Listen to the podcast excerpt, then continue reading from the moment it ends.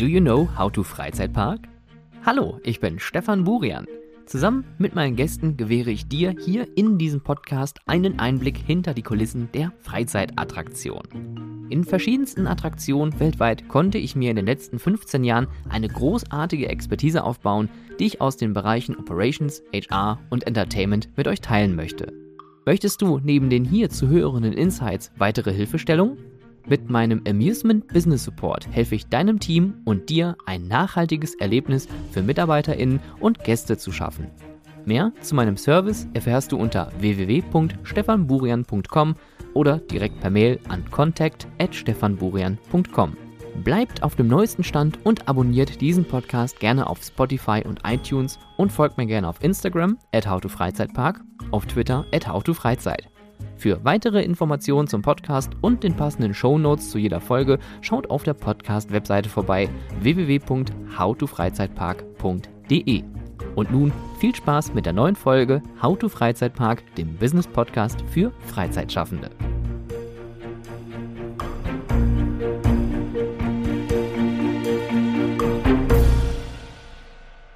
Die Sommersaison 2022 steht in den Startlöchern und ich hoffe, ihr seid genauso euphorisiert wie ich, denn 2022 ist, wenn man natürlich jetzt das äh, komplette Weltgeschehen einfach mal außer Acht lässt, ähm, an sich ein sehr, sehr spannendes Jahr, gerade was so Entwicklung angeht. Es gibt viele Diskussionen, viele ähm, politische Diskussionen, viele wirtschaftliche Diskussionen, viele ökonomische, ökologische Diskussionen. Also die Welt ist nicht krasser im Wandel als in den letzten zwei Jahren, seitdem wir diese Pandemie ja mit uns herumtragen. Und auch diese Pandemie wird immer noch ein Thema sein. Ähm, aber nichtsdestotrotz geht es dieses Jahr anscheinend, so die Zahlen auch wollen, ähm, wieder so ein bisschen Richtung und ich möchte dieses Wort eigentlich ungern sagen, Normalität, denn was ist schon normal? Ja, also Normalität ist im Endeffekt ja, die Normalität jeder einzelnen Person ist ja unterschiedlich. Ja, also meine Normalität sieht anders aus als deine da draußen, als eure da draußen, ja, oder auch von den BetreiberInnen oder von den MitarbeiterInnen, die da äh, zum Beispiel an den Freizeitattraktionen den ganzen Tag rumlaufen. Das sind alles verschiedene Ansichten. Und ähm, nichtsdestotrotz äh, werden wir dieses Jahr wieder ein bisschen sowas wie einen Alltag erleben dürfen. Wir können unsere Freizeitparks, unsere Lieblingsparks, unsere Lieblingsattraktionen wieder besuchen und ähm, können vor allem einfach auch ein bisschen Freizeit genießen. Und damit ihr da draußen, liebe BetreiberInnen, ähm, vielleicht noch so ein paar Stellschrauben finden könnt, wo ihr noch das Erlebnis einen Schritt besser machen könnt, möchte ich euch heute drei kleine Stellschrauben nennen, mit denen ihr wirklich, und das sind kleine Stellschrauben, wirklich kleine, minimale Veränderungen, die in weitesten Fällen noch nicht mal Geld kosten, dafür oder dazu führen können, dass sich etwas verbessert, sowohl für die MitarbeiterInnen als auch für die BesucherInnen. Ich möchte jetzt am Anfang der Folge, bevor wir mit diesen drei äh, Stellschrauben jetzt hier beginnen, noch eine kleine Hausmitteilung hier mit äh, in den Podcast reinwerfen. Und zwar habt ihr ja gesehen, ähm, es hat sich in den letzten Wochen ein bisschen was verändert. Es gibt jetzt eine eigene Homepage also die gibt es ja jetzt schon ein bisschen was länger, auch die Domain gibt es was länger. Und ähm, die, äh, der, der Blog howtofreizeitpark.de, wo ihr auch immer die Show Notes finden könnt zu den äh, Folgen und auch weitere Informationen zum Podcast und auch um äh, meine Person. Ähm, das ist alles jetzt ähm, schon ein paar Tage alt. Ich werde das Ganze aber nochmal mit äh, Zusatzangeboten toppen, denn es wird jetzt Richtung Ende März einen Newsletter geben. Wer hätte gedacht, dass Newsletter nochmal irgendwie relevant wären im Jahre 2022, aber E-Mail-Marketing ist ein wichtiges Thema und dieses Thema möchte ich natürlich auch für mich selber einmal A durchspielen, damit ich weiß, wie das überhaupt funktioniert und äh, was man dafür Benefits äh, rausziehen kann, aber ich möchte euch auch B dann ein paar Benefits bieten und zwar möchte ich euch mit diesem Newsletter auf die kommenden Folgen einstimmen, möchte euch noch zusätzliche Informationen zu den vorhergegangenen Folgen bringen. Das Ganze läuft aber dann nicht unter Haute Freizeitpark, sondern unter meiner äh, Selbstständigkeit als beratender Unternehmer, nee, unternehmender Berater, wie auch immer, Unternehmensberater. Unternehmensberater ist auch ein komisches Wort für das, was ich hier tue.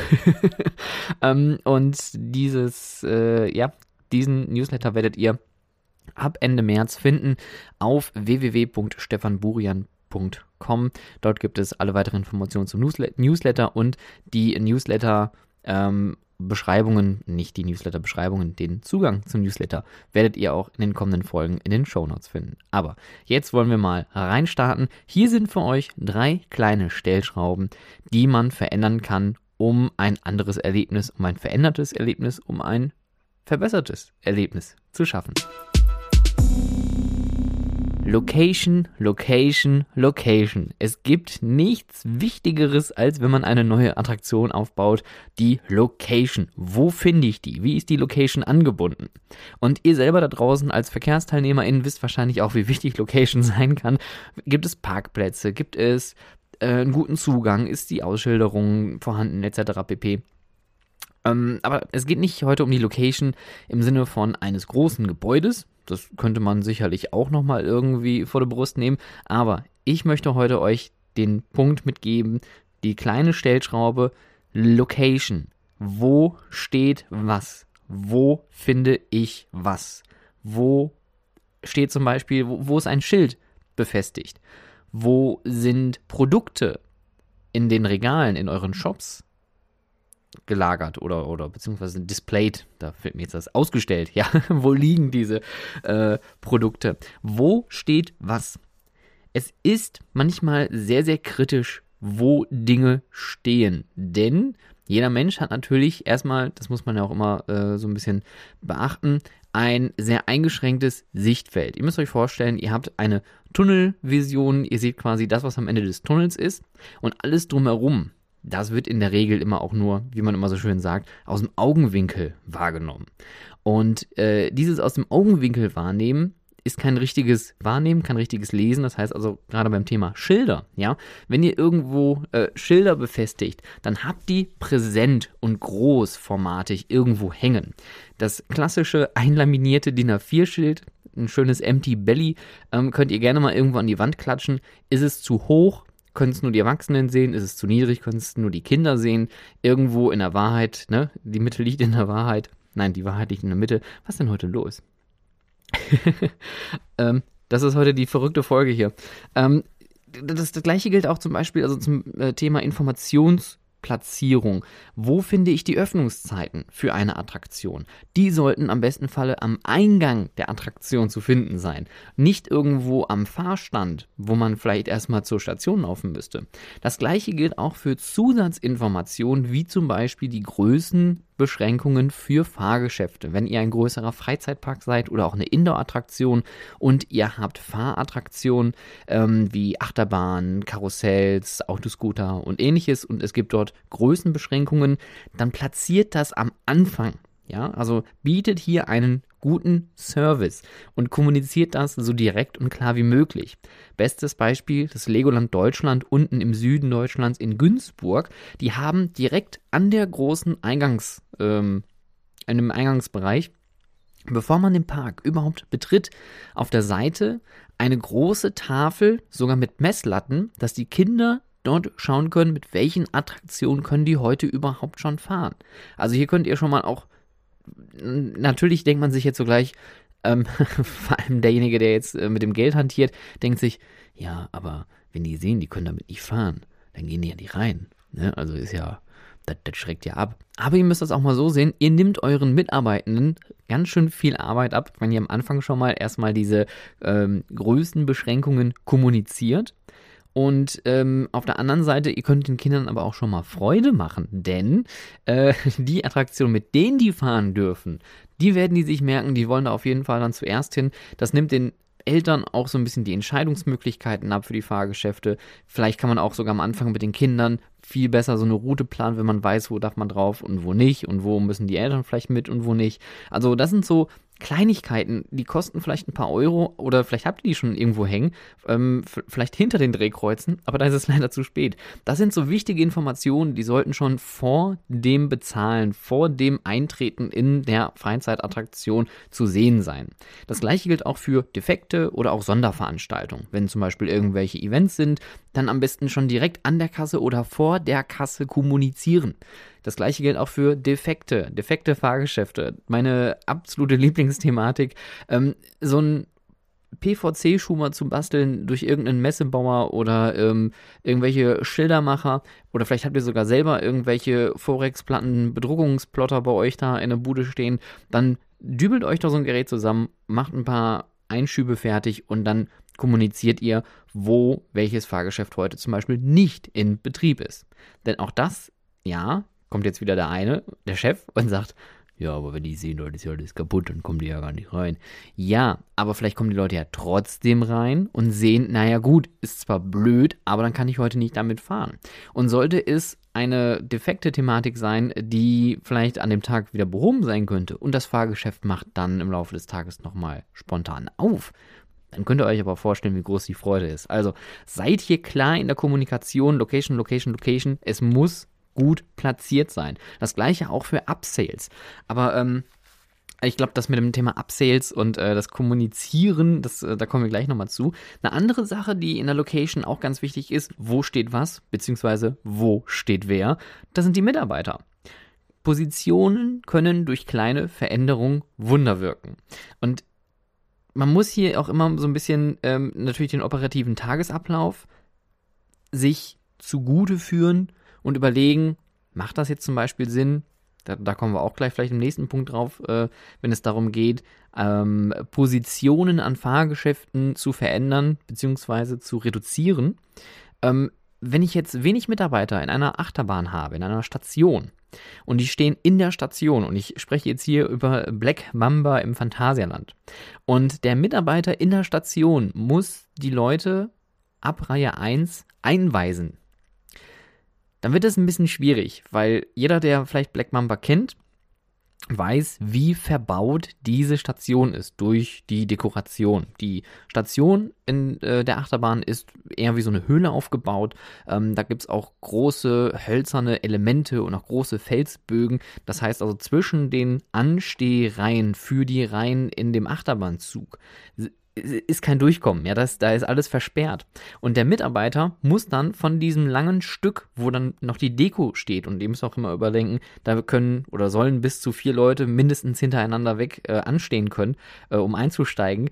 Das ist ein ganz schön weiter Weg. Und wenn derjenige dann brüllt die ganze Zeit aus um eine Ecke heraus und man den auch noch nicht mal sieht, weil das in der Höhle schlecht beleuchtet ist, dann ist das leider schlecht überlegt, aber auch da, ich meine, gut, ne, Krankheitsstände etc. pp, das kann ja alles mal passieren, schön und gut, aber überlegt euch, wo steht ein Mitarbeiter? Ist der Mitarbeiter nicht in der Nähe der Gäste, wird es schwierig, Mitarbeit äh, Besucherinnen zu delegieren. Und da hilft auch kein Brüllen und kein Schreien. Und da kommen wir auch vielleicht zum Punkt, wenn ich angebrüllt werde in einem Freizeitpark, habe ich dann überhaupt noch Spaß, ja. Auch wenn jemand dabei lächelt, aber wenn jemand dann irgendwie schreit, ey, da vorne, dritte Reihe, dann ist das vielleicht nicht ganz so schön, wie wenn jemand vor der Station steht und sagt, einmal dritte Reihe, hier vorne bitte. Hm? Ne? So, danke, bitte, tschüss und äh, viel Erfolg. Guckt eure Position an. Location, Location, Location. Das kostet kein Geld, die Leute zu versetzen. Und ähm, vielleicht überdenkt ihr auch mal da euren Status quo. Haben wir ja schon immer so gemacht. Die Mitarbeiter standen schon immer an dieser einen Stelle. Ja, aber vielleicht, wenn ihr die mal anders stellt, vielleicht funktioniert das besser. Das gleiche gilt auch zum Beispiel für KPI-Terminals, also Key Performance Indicator oder äh, Key Product Indicator, im Endeffekt Umfrageterminals, wo jemand ähm, eine Umfrage, eine digitale ausfüllen kann, um zu kommunizieren, wie gut der Besuch heute gewesen ist oder wie toll eben irgendwas gefallen hat. Findet man mittlerweile auch auf äh, sanitären Anlagen, wo man durch ein äh, Touch auf einem Tablet oder auf einem Screen äh, sagen kann anhand eines Smileys, wie toll die Experience auf der Toilette gewesen ist. Oder wie sauber es zumindest gewesen ist. Ähm, da ist es natürlich auch wichtig, wo hängen die Geräte? Wenn ihr dann irgendwo in der, in, in der Attraktion sitzt und euch überlegt, mh, hm, ja, also wir haben ganz schön wenig Umfragen. Woran liegt das? Und ihr seht aber, dass das Gerät, dieses KPI-Terminal irgendwo steht, wo keiner drankommt. Vielleicht ist es versperrt, vielleicht ist es von anderen Dingen noch irgendwie umgeben. Links daneben steht eine Eismaschine, rechts daneben steht ein Greifautomat. Ich persönlich würde dieses äh, Umfragegerät nicht als Umfragegerät plötzlich identifizieren können. Wenn das schon so zwischen Automaten steht, dann denke ich mir, ja, da schmeiße ich jetzt einen Euro rein und dann passiert da was Schönes, ne? Also, äh, da muss man schauen, wo steht was. Location, Location, Location. Habt ihr das Gefühl, in eurer Freizeitattraktion läuft etwas nicht rund oder es äh, kommt vielleicht wenig Umsatz in die Kasse. Ja, wenn ihr zum Beispiel ähm, niedrigpreisige Produkte zu weit oben habt, ähm, in einem Shop. Ihr müsst immer bedenken, wenn ihr gerade auch jüngeres Zielpublikum habt ähm, und kleine Kinder laufen dann durch den Shop. Kleine Kinder kommen nicht nach oben dran. Und diese kleinen Produkte, die man vielleicht für einen Zehner irgendwie verkaufen kann, guckt euch einfach mal die Lego-Shops an. Ja, die Lego-Shops sind eigentlich ähm, optimal bestückt mit solchen Produkten. Also, wenn ihr jetzt nicht gerade in der ähm, Lego-Expert-Ecke seid, wo die Dinger ab äh, 250 Euro gefühlt anfangen.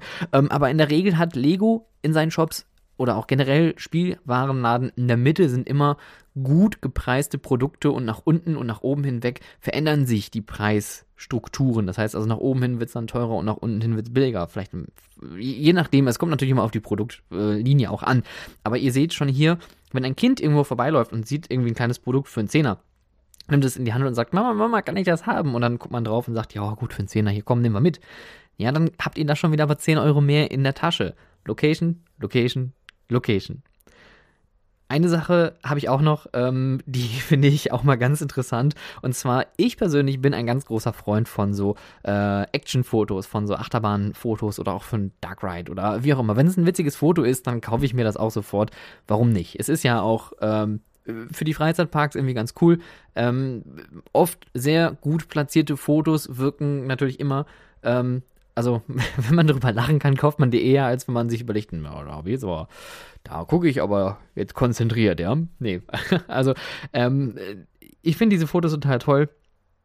Man kann auch übrigens ein komplett falsches Placement machen, aber das falsche Placement, Location, Location, Location, ja, da kommen wir jetzt nicht auf die Kameras, sondern wo kann ich mir das Foto anschauen?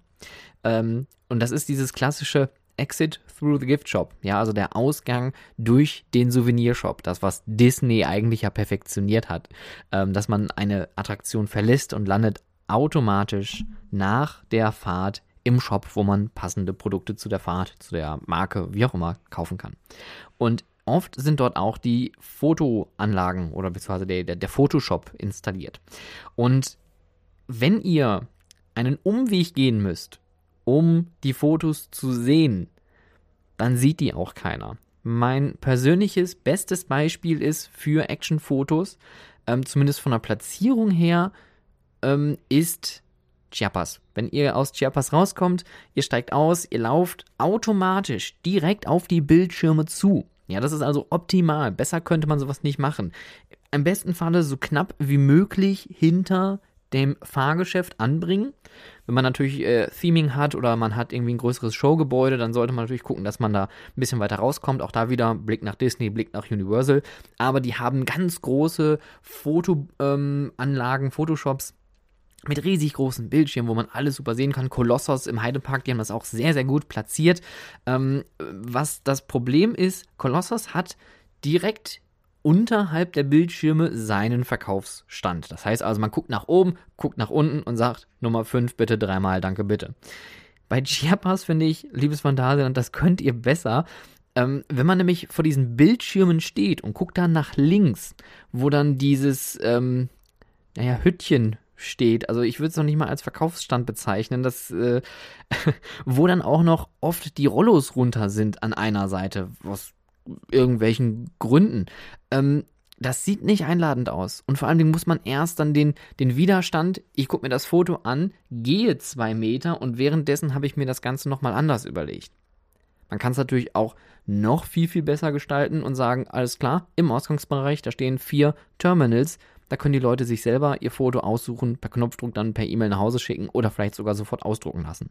Habt ihr natürlich den Vorteil, ihr habt Mitarbeiter gespart, ähm, und habt im Endeffekt die ganzen Kosten drin. Natürlich sollte man Mitarbeiter schon irgendwie mit dabei haben, weil es auch irgendwie natürlich netter ist, das Verkaufserlebnis steigert und man auch noch proaktiv den Leuten, äh, die Leute ansprechen kann. Da macht das Merlin generell bei den Midway-Attraktionen immer sehr gut, dass man am Ende der Experience immer aktiv angesprochen wird. Hey, habt ihr euer Foto-Ticket noch dabei? Können wir einscannen? Alles klar, da oben seht ihr euch. Hat es in euch Spaß gemacht? Ne? Also da kann man noch ein bisschen Interaktion machen. Aber worauf ich hinaus wollte, wenn ihr ein Photoshop habt, platziert die Fotoscreens, wo man das Bild sehen kann, so direkt wie möglich, dass man direkt drauf zulaufen kann, ohne große Umwege zu machen. Und das gleiche gilt auch für den Verkaufsstand, ihn so nah und unmittelbar wie möglich offen präsentieren, damit man weiß, alles klar, da ist mein Foto, ich gucke nach links, ich habe es gekauft. Und nicht wie im Phantasian, wo es leider ein bisschen, bisschen usselig ausschaut. Aber ich denke mir, das äh, weiß der Park selber. Weniger ist mehr. Und oh mein Gott, das kann man nicht oft genug sagen. Weniger ist einfach verdammt nochmal mehr. Und ach, da muss ich leider an alle kleineren Freizeitattraktionen appellieren. Gerade wenn ihr so Indoor Midway Attractions seid. Natürlich wollt ihr eure Zusatzverkäufe machen und Kombi-Tickets verkaufen und äh, Jahreskarten verkaufen. Aber wenn man die Tür zu einer Attraktion betritt und ich habe noch ungefähr 10, 12, 15 Schritte bis zum Reception Desk, bis zur Eingangskasse, bis zur Theke, wo die MitarbeiterInnen stehen und uns in Empfang nehmen. Und ich habe auf dem Weg zwei große Aufkleber auf dem Boden, über der Kasse drei große Monitore, die im Wechsel die Preise, Jahreskartenangebote und alles andere anzeigen und auf der Theke zusätzlich noch drei, jeweils drei Prospektständer stehen für die Attraktion, die gerade besucht wird, plus andere Attraktionen, die man auch noch besuchen könnte. Ihr macht das so kompliziert wie möglich. Die Leute sind am Anfang schon so total überladen und ich komme gerne da auf meine Customer Journey Schulung oder meine Guest Journey Schulung zurück. Ihr habt den Punkt der Anreise, die Leute haben einen langen Weg vor sich oder hinter sich gerade, weil die vor euch stehen. Bei der Ankunft möchten die ankommen. Die möchten Eintritt zahlen und möchten ab dem Zeitpunkt sagen, wir haben es geschafft, wir sind drin und dann kann man alles abfallen lassen und die Experience genießen. Wenn ich aber da schon überlastet werde, so à la Subway, welches Brot, welche Soße, Frischkäse oder Scheibenkäse, mit oder ohne, haben sie nicht gesehen, hier, da, tralala. Das wird ein bisschen kompliziert. Also guckt euch doch mal genauer an, ähm, wie euer Eingangsbereich aussieht und macht es so schlank und schmal wie möglich. Das minimiert auch natürlich eure Transaktionszeit. Denn wenn ihr eine kleine Attraktion seid und ihr habt einen sehr hohen ähm, Anlauf zu gewissen Phasen und es bilden sich Schlangen draußen, dann sollte man natürlich schauen, dass man seine Transaktionszeit so gering wie möglich hält. Natürlich immer noch so lang wie nötig, damit man eine gute und positive Guest Experience liefern kann. Aber wenn man da die Leute schon informativ überladet mit Schildern, ja, und das, das Thema Schilder ist in Deutschland immer, immer ein Erlebnis für mich persönlich. Der Schilderwald, der lebt. Ja, der Regenwald wird abgeholzt und dafür wird der Schilderwald immer weiter aufgeforstet.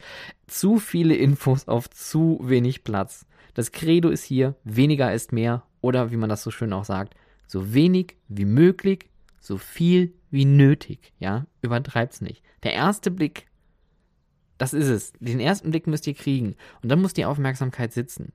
Und wenn ihr jetzt aber da euch da überlegt und steht, ja, nee, aber die stehen jetzt ja eh hier, dann könnte ich hier noch was lesen, dann noch was lesen, dann noch was lesen, dann noch was lesen. Das funktioniert so nicht. Und ihr müsst euch mal Museen anschauen. Museen sind ja auch ähm, kurativ begleitet, pädagogisch begleitet und dort sind Informationstafeln wirklich nach bestem Wissen und Gewissen installiert mit äh, so wenig und so viel Information wie nötig und möglich. Ähm, und das ist immer noch erschlagend. Dennoch haben die das schon so dezimiert, wie es nur geht, um auf den Kern zu kommen, wenn es zum Beispiel jetzt äh, um Naturkundemuseen geht und man erklärt da irgendwelche komplexen Zusammenhänge. Ja, die Leute sind darauf eingestellt, aber auch was zu lesen. Die Leute sind nicht darauf eingestellt, sich jetzt erstmal eine halbe Stunde lang hier äh, in dieses Studium einzuarbeiten und dann ähm, erst die Experience wahrzunehmen. Also macht es so wenig wie möglich, so viel wie nötig. Das gleiche gilt übrigens auch für eure Preisstruktur. Ähm, die Preisstrukturen können oftmals zu komplex sein oder auch große Preistafeln können abschrecken. Und dann macht sich sehr schnell Desinteresse breit und Leute gehen. Wenig Modelle macht es übersichtlich, große Leute, kleine Leute, ähm, besondere Eintritte für ähm, zum Beispiel Rentner oder Leute mit Behinderung. Ja, das sind so Informationen, die sollte man natürlich irgendwie platzieren, aber übertreibt es nicht. Ja, also für den Tag, wenn ihr auch äh, digitale Screens haben solltet bei euch in Attraktionen, sowas kann man ja auch wenn ihr denn so ein System auch haben solltet, immer auch tagesaktuell abstimmen und ein- und aufspielen lassen. Ähm, macht es so knapp wie möglich. Preise, auch generell, wenn ihr äh, eine äh, Gastronomie habt manchmal wird man da auch erschlagen von irgendwelchen Litaneien äh, an, äh, an, an, Produkten, die es gibt und zusätzlich noch das. Und dann gibt es Pommes und Burger, Pommes und Burger und Getränk, Pommes und Burger und Getränk und auch einen Salat und so weiter und so fort. Wenn ihr solche Modelle habt, ähm, wo man auch sich selber so ein Menü zum Beispiel zusammenstellen kann. Blick nach McDonalds. Die machen das richtig, weil die arbeiten sehr viel mit Bildern. Natürlich muss man auch da wieder sagen, die haben es raus, das mit Bildern zu verkaufen. Ich bin kein McDonalds-Mensch, um Gottes Willen. Also Fast Food gibt es bei mir nur von der Pommesbude. Aber, ähm, und bei der Pommesbude wird man definitiv erschlagen. Also äh, Shoutout an meine Lieblingspommes-Bude in Oberhausen, an den Bärengrill. Ähm, da habt ihr eine Preistafel, die erstreckt sich komplett über den Thekenbereich von links nach rechts. Und das sind bestimmt drei Meter äh, nur Text und Preise. Und ich fühle mich dann schon immer gestresst, wenn ich dann da stehe und es riecht so lecker. Und dann äh, kommen schon die ersten ähm, MitarbeiterInnen an und sagen, hallo, was möchten Sie? Und dann sagt sie, ja, äh, pff, boah, äh, ich glaube, ich brauche noch einen Moment, ne? Mhm. Bilder. Wenig Text, mehr Bilder. Eine Sache, mit der man auch weniger arbeiten kann, sind Mitarbeiter. Hat er nicht gesagt. Große, großer Schock am Anfang. Ich persönlich bin immer ein Freund davon, so viele Mitarbeiter wie möglich mit so vielen Aufgaben wie nötig zu beschäftigen, um eine Experience zu bieten, die einem die Hosen auszieht. Aber was mache ich, wenn ich zu viele Mitarbeiter habe und zu wenig Besucher? Dann haben wir ein Problem. Die Mitarbeiter sind dann plötzlich abgelenkt mit sich selbst. Und das ist vollkommen legitim. Das möchte ich jetzt nicht, ähm, nicht schlecht reden, denn ganz ehrlich, äh, das ist oft in kleineren Attraktionen auch mal dann sehr anstrengend und dann schnackt man mal hier und da vielleicht. Und solange jeder seinen Job macht, ist das in der Regel ja auch, ja, ich würde mal sagen, man kann das dulden. Aber zu viele Mitarbeiter kann zu Langeweile führen. Und natürlich liegt das dann auch so ein bisschen das vom Stuffing her, wie viele Köpfe habe ich am Tag? Natürlich liegt hier die Wahrheit irgendwo in der Mitte. Das ist wie bei den meisten Sachen so. Aber hier muss man wirklich genau darauf achten, wenn ich weiß, ich habe wenig Besucher heute und es gibt Positionen, die definitiv nicht benötigt werden, aber ich denke, qualitativ macht das einen Sinn, dann sollte man mit der sogenannten qualitativen Minimalität arbeiten. Das ist so ein Ding, was ich persönlich sehr gerne bei meinen Personalplanungen mit einsetze, die qualitative Minimalbesetzung. Es gibt die Minimalbesetzung, ich sag mal, ich habe zehn Fahrgeschäfte und an allen zehn Fahrgeschäften brauche ich nur eine Person, also habe ich, bums, zehn Leute an einem Tag, an einem schlechten Tag. Jetzt wird es voll, machen wir mal 20 draus, weil zehn Mitarbeiter an jeder Attraktion, einer, plus einer noch draußen an der Warteschlange, der die Leute reinlässt und äh, vielleicht da schon mal die Größe misst, Informationen abgibt, etc. pp. Und ne, die beiden können sich abwechseln, haben also auch ein bisschen Abwechslung am Tag. Jetzt ist die qualitative Mitte aber ein bisschen anders, weil ich habe von diesen zehn Fahrgeschäften, die ich habe, ist zum Beispiel die Hälfte Rundfahrgeschäfte, die eine sehr kurze Q-Line haben und die Q-Line fängt direkt neben dem Fahrstand an. Macht es Sinn, dort dann den Eingangsbereich, die Warteschlange zu betreuen? Nein, macht sie nicht.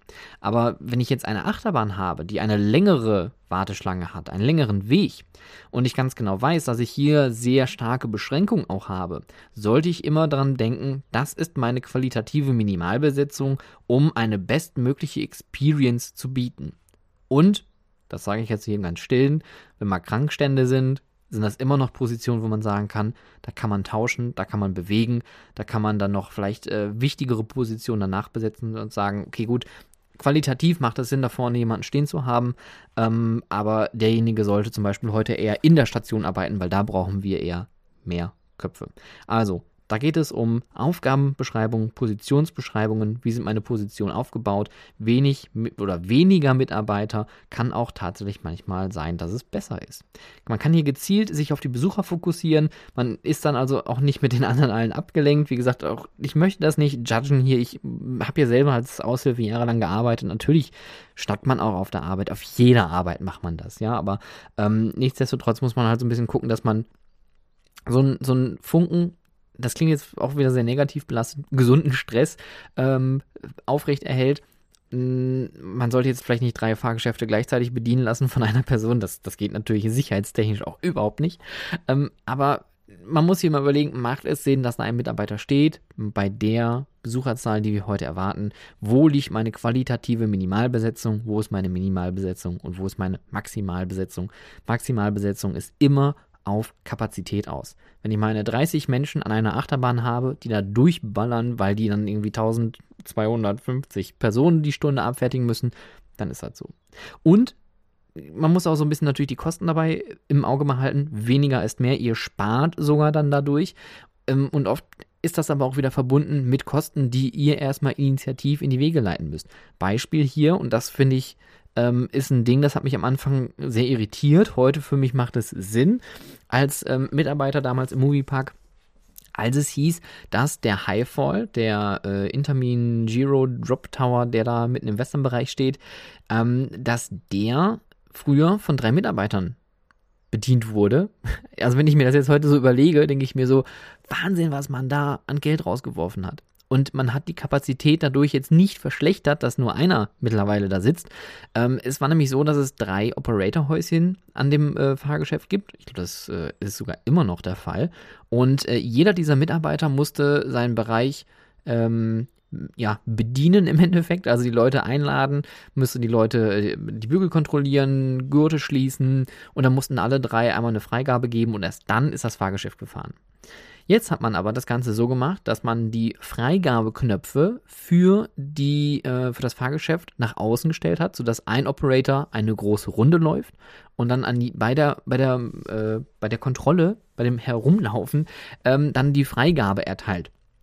Und man könnte das natürlich weiterhin auf drei Köpfe aufteilen, aber wenn der eine Mitarbeiter selber rumlaufen muss und selber dadurch die Freigabe gibt, ja, also er kontrolliert ja selber beim Herumlaufen, ob alles in Ordnung ist und dann sagt, hier ist okay und der Bereich ist auch okay, dann ist das ja vollkommen legitim. Und dann investiert man vielleicht irgendwie die paar hundert Euro, die das kostet, die Knöpfe nach außen zu verlegen, ähm, mit einem vielleicht auch Schlüsselschalter oder wie auch immer man das gelöst hat, ähm, aber damit der Mitarbeiter weiterhin die Kontrolle über das Fahrgeschäft hat. Also weniger auch hier ist manchmal mehr. Zum Schluss gibt es noch eine erleuchtende Stellschraube und zwar eine Sache, die mir persönlich auch immer sehr wichtig ist, wo ich auch immer sehr gerne darauf achte, ist die Beleuchtung. Und jetzt geht es nicht darum, um schöne LED-Beleuchtung unterm Sofarand vielleicht irgendwie zu haben, sondern hier geht es darum, nicht sagen, sondern zeigen. Kleine Drehungen von Spots oder Scheinwerfern kann wirklich Wunder bewirken. Gerade in Indoor-Bereichen, ja, wenn ihr zum Beispiel durch einen Indoor-Bereich geht, dann geht man automatisch immer über die hellsten Stellen, weil wegen der Sicherheit, weil dunkel ist böse? Fragezeichen. Man geht eher durch hell erleuchtete Passagen als durch schwach beleuchtete Passagen. Das heißt also, durch die Bewegung von Spots von Lichtkegeln kann man seine BesucherInnen auch ganz gezielt auf Dinge hinbewegen lassen. Sind Wege nicht beleuchtet, werden diese oft nicht gegangen und ein Pfad kann halt so easy ausgeleuchtet werden. Das gilt übrigens natürlich aber auch für den Outdoor-Bereich. Ähm, gute und zielgerichtete Beleuchtung sollte an den Wegrändern installiert sein, damit Wege, und da sind wir jetzt auch wieder beim Thema Sicherheit natürlich, ähm, gut sehen kann, dass man ähm, alles lesen kann, was auch äh, gelesen werden sollte. Sprich hier Sicherheitstafeln von Fahrgeschäften sollten abends immer noch gut lesbar sein weil sonst wird das einfach nicht gelesen. Und das gleiche gilt halt in Indoor-Bereichen. Ich komme vielleicht nochmal kurz zurück zum Thema äh, KPI-Terminal, mein Umfrageterminal. Es steht irgendwo, irgendwo an der Seite im Dunkeln. Da geht keiner hin. Also habe ich darüber ein Schild dann genagelt. Mit einem riesengroßen Pfeil, was nach unten zeigt. Umfrage hier. Erzählen Sie uns Ihre Meinung. Wenn dieses Schild nicht angeleuchtet ist und zusätzlich dieses Terminal nicht angeleuchtet ist, wenn das nicht im Fokus steht, dann nimmt das keiner wahr. Und ihr alle habt da draußen in euren Freizeitattraktionen Beleuchtung.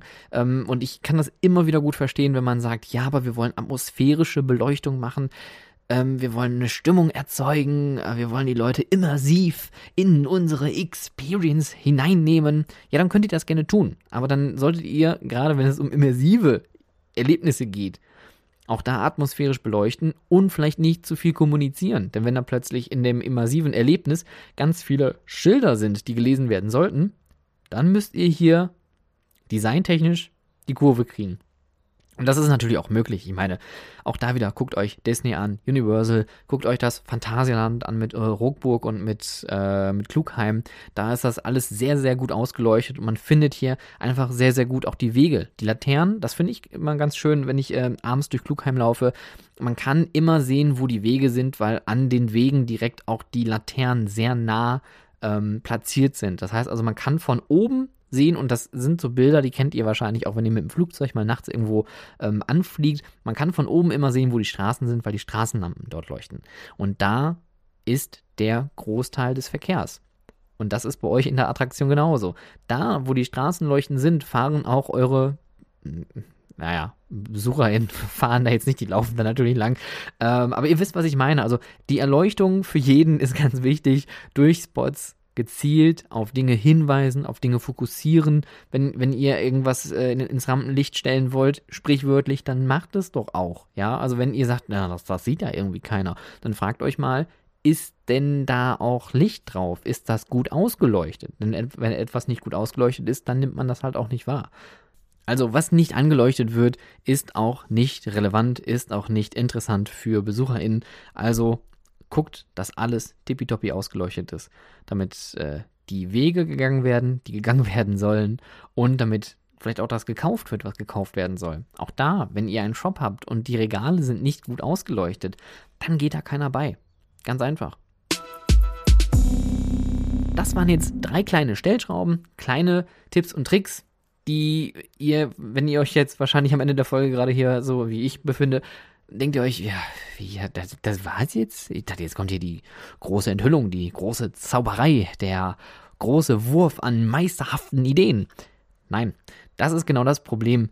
Und das, da ertappe ich mich auch immer wieder und man muss sich da auch so ein bisschen disziplinieren. Man möchte natürlich immer ganz groß hinaus und man möchte direkt dann ähm, irgendwie die geilste Achterbahn mit LED-Bodenbeleuchtung und äh, Triple Launch und äh, tausend Eingängen und Millionen Mitarbeitern bauen.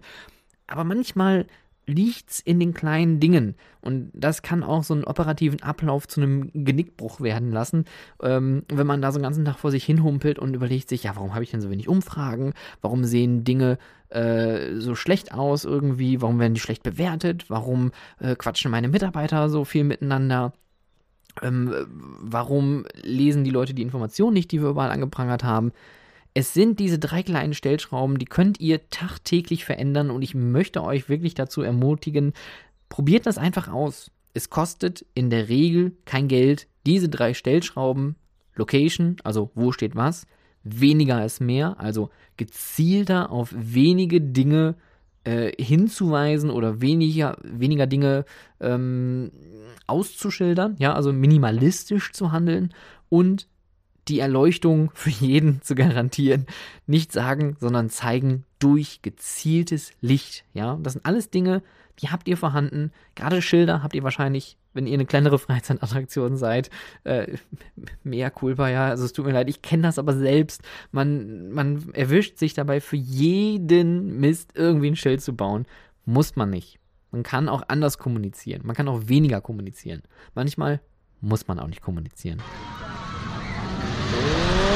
Schlussbremse. Ab in die Station, Bügel auf. Das war's. Liebe Freizeitschaffende, diese Fahrt ist nun vorbei. Der Ausgang befindet sich auf der rechten Seite.